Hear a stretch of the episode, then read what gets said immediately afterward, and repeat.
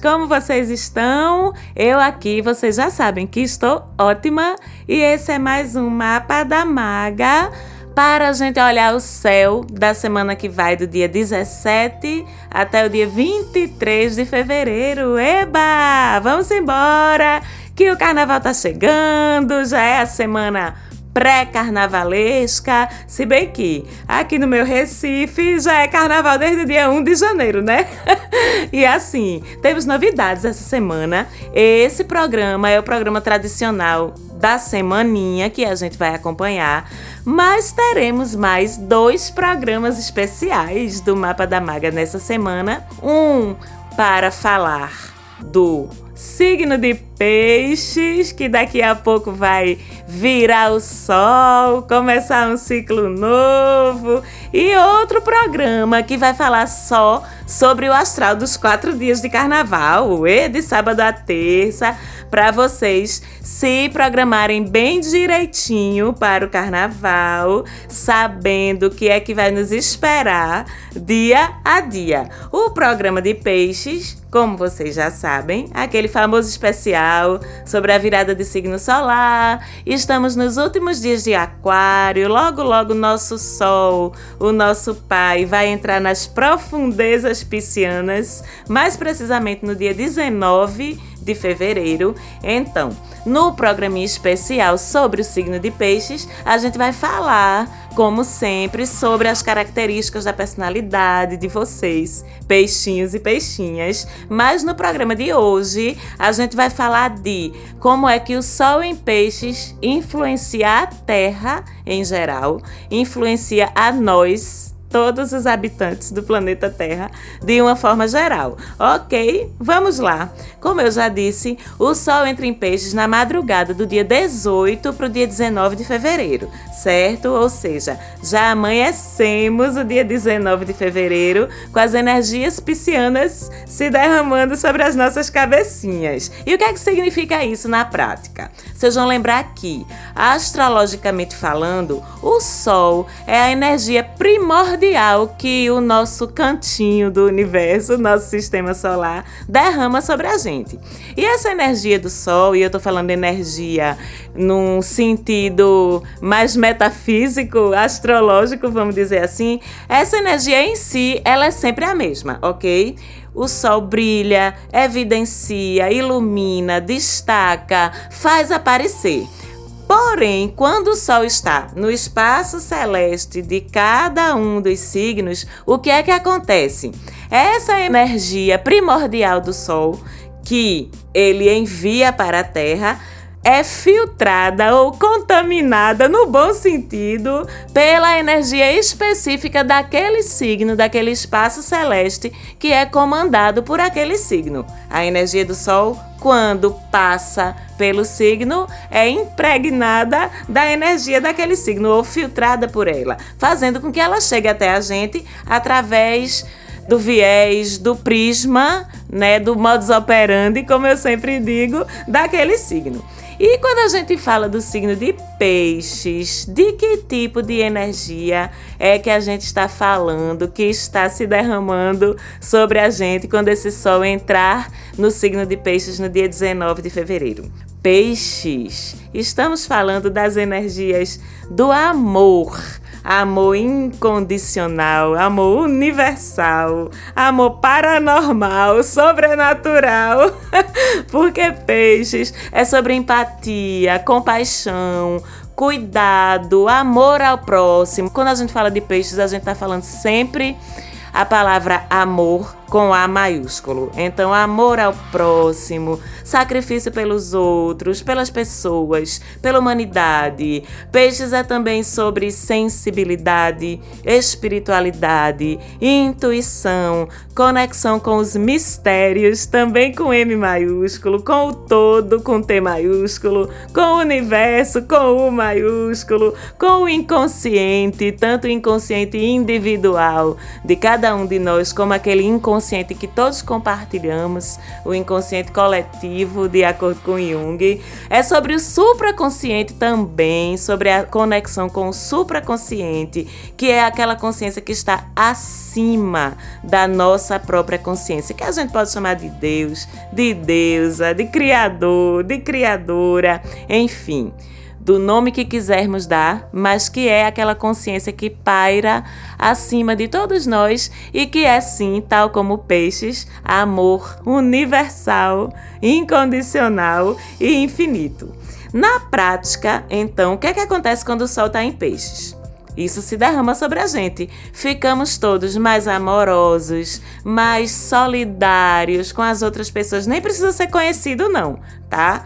Com a humanidade. A gente fica mais compassivo, mais inclinado a se comover com os sofrimentos, com as dores dos outros e não só se comover, como querer ajudar também de alguma forma. E aí vem mais desprendimento, menos preocupação com a materialidade. Eu sempre digo que peixes é aquele assim que se sair na rua num momento de extrema conexão, ele sai cheio de coisa e volta sem nada. Deu a moeda, deu o sapato para quem tava descalço, deu a camisa para quem tava com frio.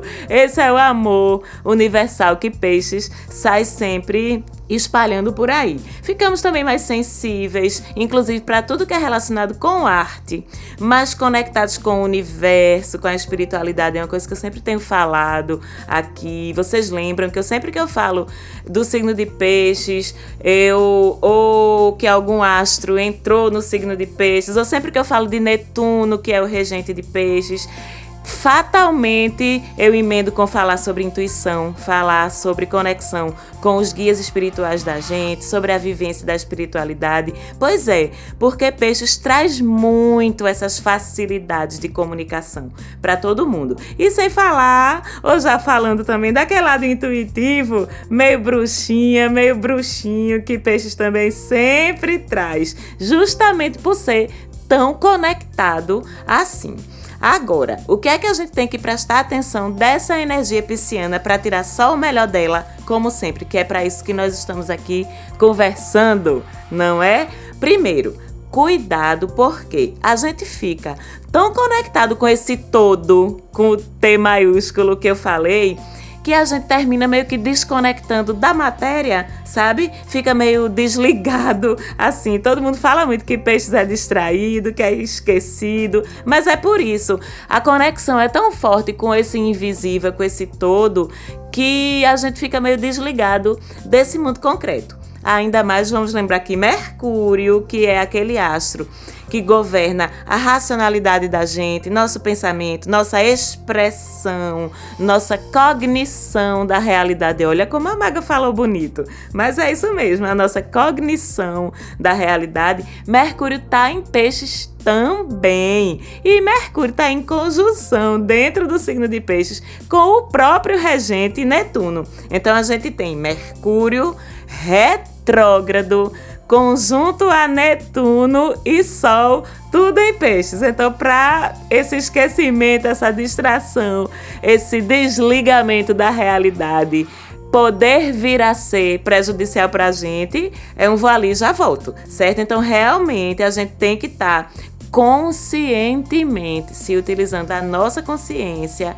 para estar mais presente no aqui, no agora, tirar esse juizinho que fica tão imerso nesse mar da conexão universal, porque senão a gente vai esquecer de pagar os boletos, a gente vai esquecer dos compromissos diários, a gente vai esquecer daquelas coisas que a gente tem que fazer porque a gente ainda vive em corpos físicos aqui na Terra, né?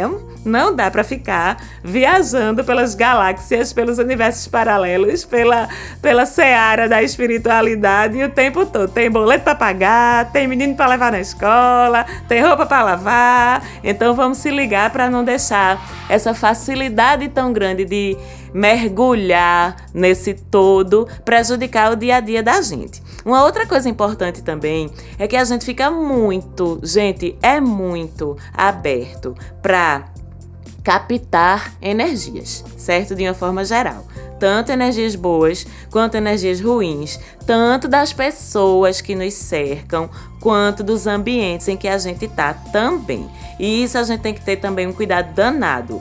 Todo mundo já ouviu aquela frase: pisciano, pisciana é uma esponja energética. A maioria de nós que gosta de astrologia, que entende um pouquinho, já ouviu isso. E é isso mesmo que acontece. Então, durante esse período, lembrando, Sol, peixes, Mercúrio retrógrado, peixes, Netuno em peixes. É super importante, primeiro, a gente se cercar de pessoas de energia positiva, certo? Estar em ambientes positivos também, se der. E se não der, pelo menos a gente usar nossas técnicas aí para a gente se proteger. O que é que funciona, Marcela? Que técnicas são essas? Não tem mistério. A boa e velha oração a boy, o bom e velho Pai Nosso, o bom e velho Santo Anjo do Senhor.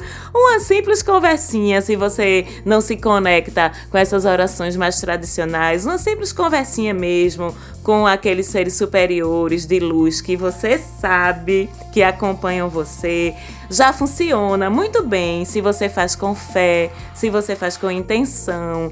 Tem outras técnicas também, técnicas holísticas, é, espirituais, de fechamento energético. Por exemplo, visualizar ao seu redor um campo de proteção de luz dourada, branca, azul, roxa, sempre que você for a um lugar ou for encontrar com pessoas que você sente que a energia é assim, mais pesadinha, sabe? Um pouquinho mais densa, você pode também procurar um templo, uma instituição religiosa com a qual você se identifique, fazer seus processinhos de fechamento por lá, ou procurar atendimentos com profissionais espirituais, profissionais de terapias energéticas, de terapias holísticas que façam esse tipo de trabalho. Enfim, vale muito a pena. Como você se sentir à vontade, como você se conectar. O importante é se proteger, porque realmente o campo fica muito aberto e a gente não pode se dar o luxo de estar tá engolindo o lixo de ninguém, né? Nem o da gente, quanto mais o dos outros. E isso mesmo.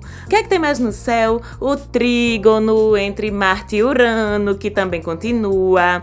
Lembrando que o trígono ele traz facilidades para a gente correr atrás das coisas que a gente quer através de Urano atitudes fora da caixa, criativas, inusitadas, inovadoras e assim, lembrando, esse trígono que está ativo desde a semana passada, ele pode trazer uns sustos. Ai meu Deus, Marcela, susto é? É, mas é susto bom, eu já falei aqui, por quê? Marte Urano, trígono. Urano, susto. Trígono, bom, certo? Então são sustos bons, principalmente quando a gente fala de Marte, relacionados a todos os tipos de conquista, que é um dos assuntos de que Marte trata. Eu digo susto bom por causa de Urano, por causa de trígono, mas a gente tem que, não basta confiar em Marte, não basta confiar só em Urano, não basta confiar só no trígono. A gente tem que botar energia na história. A gente tem que botar confiança na história para poder elas acontecerem, porque Marte não recompensa caindo do céu.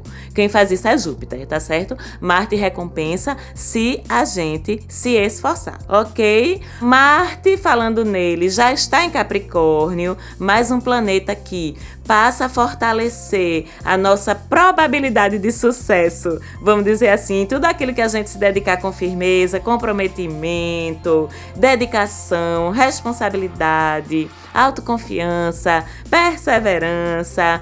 Como eu já disse também, com esse Marte em Capricórnio, o cuidadozinho que a gente tem que ter é excessos no exercício do nosso poder, tanto no nível de relacionamentos individuais, como em nível de coletividade também, certo? Lembrando que, fora Marte em Capricórnio, Júpiter está lá Saturno está lá, Plutão está lá, tudo em Capricórnio. E vão passar a semana todinha brincando de conjunção entre eles. Em nível pessoal, a gente já sabe que é pesado. Em nível coletivo, a gente também já sabe que é pesado. Mas vamos pensar no que a gente pode controlar, né? Que é o nosso comportamento. Diante disso, faça o seu certinho. Não crie karma negativo para você, não. Acumule, em vez disso, karma positivo, que aí Saturno vai lhe compensar, Júpiter vai lhe compensar e ainda por cima Plutão não olha nem para sua cara.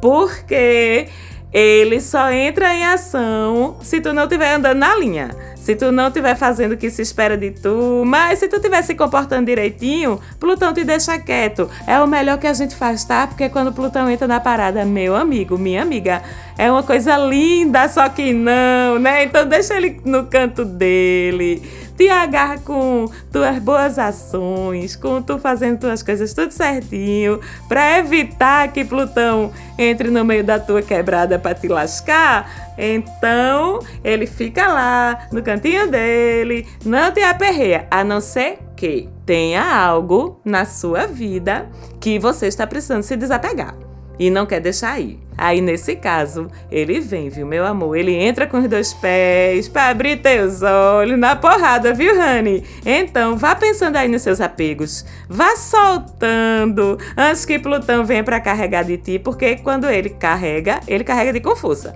Ele não alisa, não. Fica a reflexão da semana doce leve da maga para vocês. Outro aspecto mais chatinho também dessa semana é Vênus, dessa vez em quadratura com Júpiter. Então veja bem, cuidado com seus exageros nos seus rolês, tá certo? Principalmente na parte daqueles rolês de pegação e muito cuidado também com a questão do gasto de dinheiro, porque Vênus se estranhando com Júpiter, a gente fica eufórico, certo? A gente quer se jogar em tudo, a gente fica inconsequente, impulsivo ou impulsiva, afoito ou afoita, destemida, achando que pode tudo e a gente não pode, tá certo? Júpiter até protege, mas lembre-se que ele tá num signo que é super sério, super responsável, não conversa muito bem com ele, ele fica mais enfraquecido. E Vênus lá em Ares, toda assanhadinha. Então é exagero falta de comedimento que pode vir a prejudicar a gente. Então, acione também sua consciência, sua presença para evitar ter dor de cabeça por causa dessa quadratura. Em compensação, minha gente, nós mulheres, nós seres de alma feminina. Estamos passando essa semana por um aspecto absolutamente lindo, absolutamente transformador, que é a conjunção de Kiron e Lilith, os dois em Áries. Vou falar um pouquinho desses dois para vocês, porque eu acho que eu não apresentei Kiron. Kiron acho até que já falei, Lilith um pouquinho, mas vamos apresentar um pouquinho melhor para vocês entenderem. Quiron, ele é um asteroide que fica entre Saturno e Urano, no sistema solar da gente. Foi descoberto em 77, eu acho, um neném, um neném da astrologia. E assim, em astrologia, é interessante que a descoberta de um astro significa que a gente aqui no planeta Terra passou de estágio e já está pronto para acessar a proposta energética que aquele astro traz. Olha que bonito, né? E a proposta de Kiron é qual? Expor feridas, certo? Expor nossas feridas interiores, nossas inseguranças, aquelas coisinhas dentro da gente que travam a gente e assim que a gente nunca se sente realmente confiante, realmente tranquilo com relação àquele assunto. E isso termina sempre atrapalhando a vida da gente. Mas aí você pergunta: pra quê? Pra que expor essa ferida? Deixa ela quieta lá no lugar dela, eu não quero olhar, não.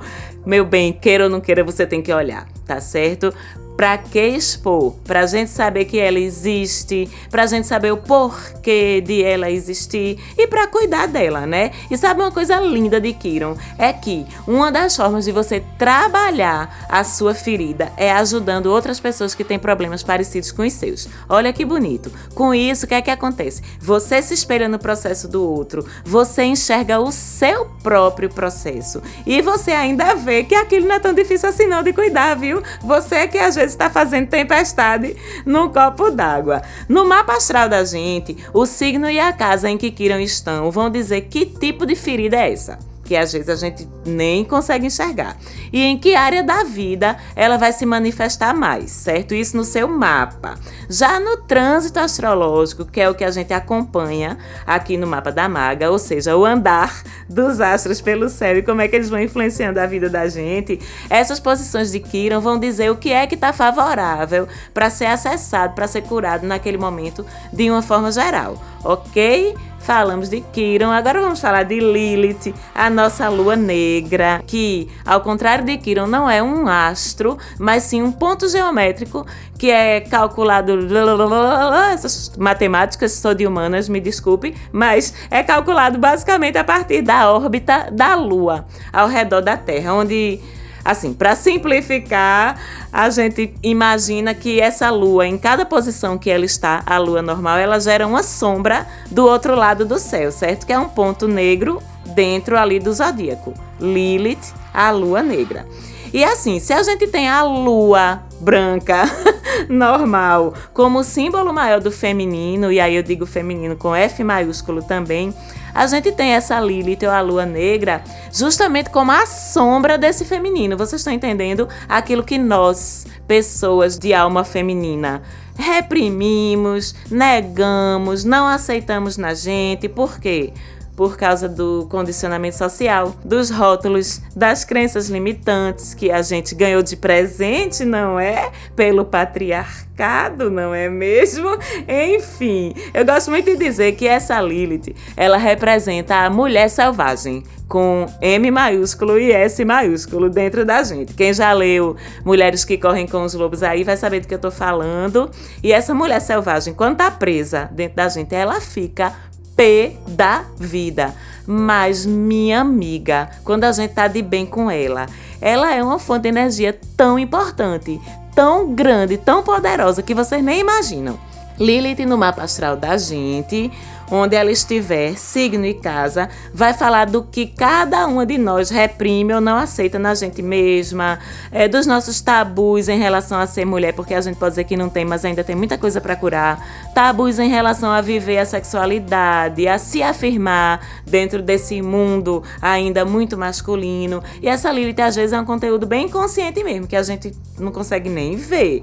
Já no trânsito, que é o que a gente acompanha, como eu falei aqui no mapa da maga, ela vem falar de o que é que está mais propício para ser curado no feminino, de uma forma geral, no planeta Terra, naquele momento. Com isso, vamos lá. Essas duas energias, Lilith e Kiron, se juntando em conjunção, o que é que a gente tem? Exposição de feridas que são resultado do lado reprimido do feminino da gente que precisa ser libertado, que precisa ser integrado. E como a conjunção acontece no signo de Ares, o que é que favorece, o que é que possibilita Ares? Disponibilização de energia, de impulso, de combatividade para ir atrás dessas curas aí do nosso útero. E falo do útero energético e do útero físico também. E atrás da nossa loba com L maiúsculo, da nossa mulher selvagem. Aproveite bem essa energia dessa conjunção Olhe com coragem para você mesma. O que é que você precisa trabalhar em você? Vá, vamos raciocinar aí com a maga. Escreve no papelzinho, bem. O que é que você deixou de louvar no seu feminino? Que é que afastou você dos seus poderes com P maiúsculo de mulher? O que é que você ainda acha aí que não pode, que não consegue? Porque é mulher. Deixe de pantin. A Acolha, meu amor, que a hora de curar é essa, viu? Contacte aí sua Deus interior. Seja sincera com você mesma, meu amor. Seja corajosa. Ajude outras mulheres. Se reúna com outras mulheres em círculos, em grupos. Ouça suas amigas. Não julgue outras mulheres. Aceite sua menstruação. Aceite seus ciclos. Não abaixe a cabeça. Brigue Corra com os lobos, linda, meu amor. Que essa conjunção veio para isso, tá? Ave Maria, tô toda arrepiada aqui, juro por Deus. Depois vocês me contam lá no Instagram do Mapa da Maga como foi que vocês aproveitaram essa aliança aí entre Kiron e Lilith para fazer as pazes com vocês mesmas, porque eu quero saber. E eu sei que vocês querem saber da lua do fim de semana também, mas hoje o Mapa da Maga vai ficar por aqui, porque na sexta-feira tem programa especial sobre os quatro dias de carnaval, como eu falei, e lá a gente vai ficar sabendo como é que a lua vai se comportar e os outros astros também. Beijos e até sexta-feira. Valeu, Falante Áudio, pelo apoio na produção do programa.